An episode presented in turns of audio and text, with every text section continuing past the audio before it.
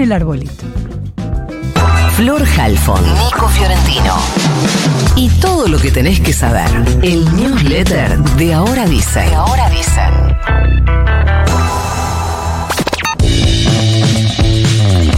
Un nuevo fallo ahora en el fuero contencioso administrativo complica y mucho la estrategia judicial del gobierno para evitar que el mega DNU de Miley se caiga eh, justamente en los tribunales de la nación. ¿Qué es lo que pasó? Bueno, hasta ahora teníamos solo la suspensión del título 4, el que implica una reforma laboral de hecho por parte de la justicia del fuero laboral. El plan del gobierno era voltear ese fallo pidiendo que fuera el o que fuese el fuero contencioso administrativo el que se declare el único competente en la materia. La cuestión es que un juez de ese fuero, justamente del contencioso administrativo, no solo no decidió eso ayer, sino que además en un fallo habilitó la feria, es decir, determinó que el fuero contencioso administrativo también va a trabajar durante enero, por lo que el trámite judicial va a seguir durante el verano, pero además, tal vez lo más importante, es que ordenó desarmar el amparo colectivo que venía tramitando hasta ahora. ¿Cómo es esto? Bueno, después de un rato se lo explico más profundamente, pero para que lo entiendan, si solo van a escuchar este momento, hasta hoy todas las demandas contra el DNU se reunían en una sola causa que es la que tramitaba el juez Esteban Furnari. Ahora se van a tramitar múltiples causas, múltiples expedientes contra el DNU, por lo que se multiplican las posibilidades de conseguir medidas cautelares, amparos y fallos adversos para el gobierno, además de que eh, el juez que dictó este fallo ayer, que es el juez Enrique Pico, también determinó que por ahora no hay ninguna necesidad de que la causa que tramita en el fuero laboral sea trasladada al fuero contencioso administrativo, por lo cual ya no son son solo múltiples las, los expedientes y las causas que se van a abrir, sino que va a haber trámite en dos fueros distintos. Pero esa no fue la única mala noticia que el Poder Judicial le entregó ayer al gobierno, porque en el otro fuero que venimos hablando, en el fuero laboral, la Cámara Nacional de Apelaciones en lo laboral dictó su segundo fallo en dos días, otra vez en el mismo sentido, dictando la suspensión del capítulo del DNU que establece una reforma laboral. De hecho, el miércoles lo había hecho ante un pedido de la CGT y ayer lo hizo por otro pedido similar de la CTA. Pero en este segundo fallo, en el de ayer hay una novedad que no es para nada menor, y es que a diferencia del primero, a diferencia del fallo del miércoles, estableció taxativamente en su fallo su competencia, es decir, la competencia del foro laboral. Lo que determina en el fallo de ayer, que no había hecho en el fallo del miércoles, es decir, y además de suspenderse esto, y además de la medida cautelar, me declaro competente para entender en este tema, de alguna manera avisándole al gobierno que si su plan es justamente cuestionar la competencia de la Cámara eh, Nacional de Apelaciones en lo laboral, están dispuestos a dar esa, a perdón, a dar esa batalla y no a entregar su competencia sin pelear. Ayer se dio el arranque del debate de la ley ómnibus en la Cámara de Diputados y fue todo muy escandaloso. En realidad lo que se hizo fue eh, conformar cuatro comisiones, tres de ellas van a ser las que van a discutir la mega ley, pero todo fue griterío, acusaciones, porque la libertad avanza, como ya hiciera en el Senado, consiguió otra vez un acuerdo con el PRO, la UCR y algunos otros sectores para el reparto de comisiones, algo que eh, hizo, o al menos así se declara, eh, perjuicio sobre los intereses del peronismo del bloque Unión por la Patria. Entre esos repartos le dejó en esos acuerdos que hizo la Libertad Avanza con otros sectores, le dejó la Comisión de Presupuesto, la presidencia de la Comisión de Presupuesto, eh, una de las dos más importantes junto con la de Asuntos eh, Constitucionales, a José Luis Espert, quien no solo fue cuestionado por sus métodos violentos, es decir, no puede poner a presidir una comisión que va a estar funcionando casi en forma permanente, donde se necesita mucho debate, mucha conversación, y mucho consenso y mucho biribiri, a eh, una persona muy violenta y que además tiene antecedentes de amenazas en redes sociales a algunos de los integrantes de la Comisión de Presupuesto, lo cual es toda una paradoja.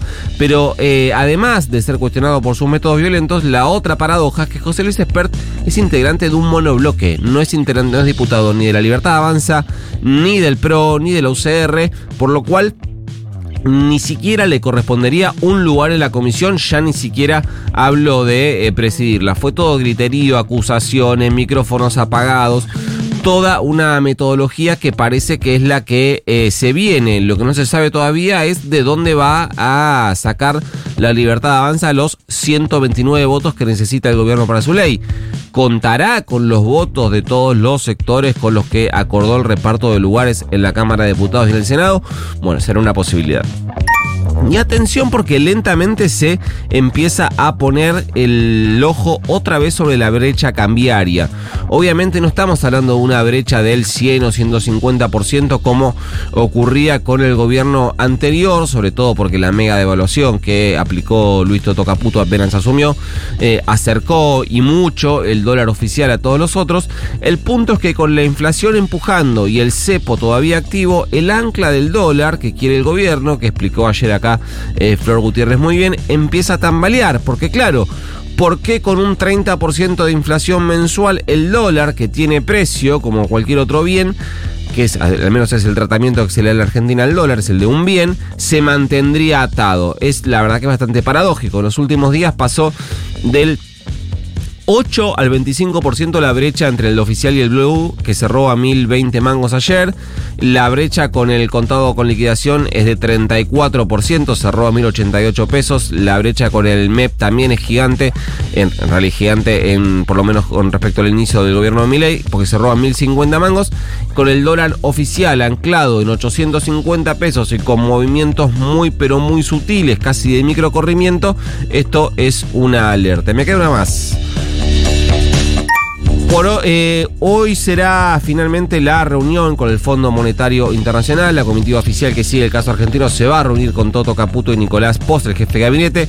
¿Qué busca el gobierno? Bueno, algo complicado, que es que le den guita para las reservas, pero sin renegociar el acuerdo. Hoy el acuerdo está caído porque la Argentina incumplió las metas que el propio Massa había acordado después de las pasos. Recuerdan que eh, Massa fue y cerró algo y después arrancó el mega plan de distribución de guita que le siguió la devaluación que hubo después de las pasos, por lo que se fueron todas las metas al carajo. Básicamente, eh, la Argentina incumplió esas metas, así que el Fondo Monetario hoy no tiene por qué desembolsar los dólares para cubrir los vencimientos que tiene la Argentina con el fondo. Y además, em, si eh, Pose Caputo no consiguen que el FMI revierta esa decisión, se le van a venir momentos complicados porque hay 2 mil millones de dólares de vencimiento en enero, 4 mil millones de dólares de vencimiento en febrero, así que eh, de algún lado la guita tiene que salir. El líder mapuche Facundo Jones Guala fue extraditado a Chile, custodiado por Interpol y la Policía Federal. Va a tener que terminar de cumplir allá la condena por el incendio de una casa en Chile y tenencia de armas. Recordemos que Jones Guala había sido detenido a principios del año pasado en el Bolsón y hace unas semanas llevó adelante una huelga de hambre seca de 25 días. No quería ser extraditado, pero no logró su cometido. Representantes de la comunidad mapuche dijeron que su estado de salud es estable. Ayer la que publicó sus datos de dengue fue la provincia de Tucumán, que confirmó siete casos, uno en la última semana de diciembre, los otros seis en lo que va de este año. Y del total de casos, cinco son importados y corresponden a personas que estuvieron de viaje en Chaco y Paraguay, pero los otros dos se analiza si tuvieron eh, algún viaje. En principio no, entonces estudian los nexos epidemiológicos porque el riesgo es que podrían ser autóctonos y eso es lo que preocupa. Recordemos que esta semana hablábamos del cuarto caso de dengue autóctono en Córdoba hoy se cuentan así porque en diciembre aumentaron los casos respecto de lo que venía ocurriendo y con la humedad de este verano, sumado a los casos de encefalitis equina, preocupa todavía más porque tenemos mosquitos transmisores de enfermedades graves que pueden ser mortales. Y hablando de dengue, la ciudad de Dourados, la segunda más grande del estado Mato Grosso do Sul, en Brasil, empezó a vacunar en masa a su población contra el dengue de forma gratuita. Es la primera ciudad brasileña en hacerlo. Tiene que ver con que Brasil tiene un 15% más de casos que hace un año. Y se aplica la vacuna Kudenga del laboratorio japonés Takeda, que es la misma que está aprobada en la Argentina. La Argentina sale un poquito cara, pero eh, si te la recetan allá vas, capaz que te hacen un descuento. Y se está aplicando a unas 150.000 personas de entre 4 y 60 años. El gobierno municipal cerró un acuerdo con el laboratorio, eso le da dosis suficientes para esta inmunización masiva.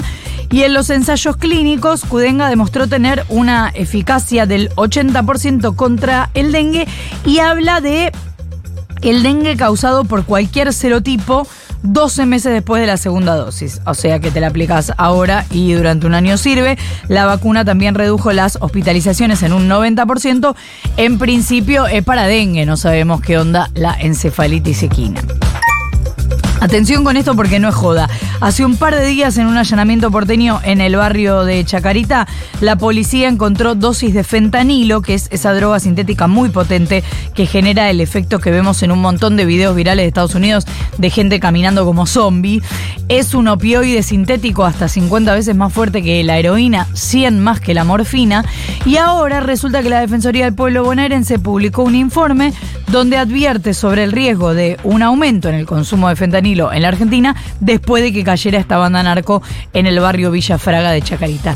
Dice el informe que Argentina experimentó un aumento en el uso de fentanilo y el ingreso ilegal de esta droga a través de las fronteras y que eso representa un enorme desafío para las autoridades. Por eso el control de los puntos de entrada y la colaboración internacional son esenciales para prevenir la propagación de esta sustancia. El documento explica que hay dos tipos de fentanilo, el fentanilo farmacéutico y el fabricado ilícitamente y que los dos se consideran opioides sintéticos, pero el fentanilo farmacéutico es recetado por los médicos para tratar el dolor intenso, especialmente después de una operación o en las etapas avanzadas del cáncer, y es muy adictivo, pero los casos más recientes de sobredosis relacionados con el fentanilo están vinculados al fabricado ilícitamente, que es el que se distribuye obviamente en mercados ilegales. Se va Letter.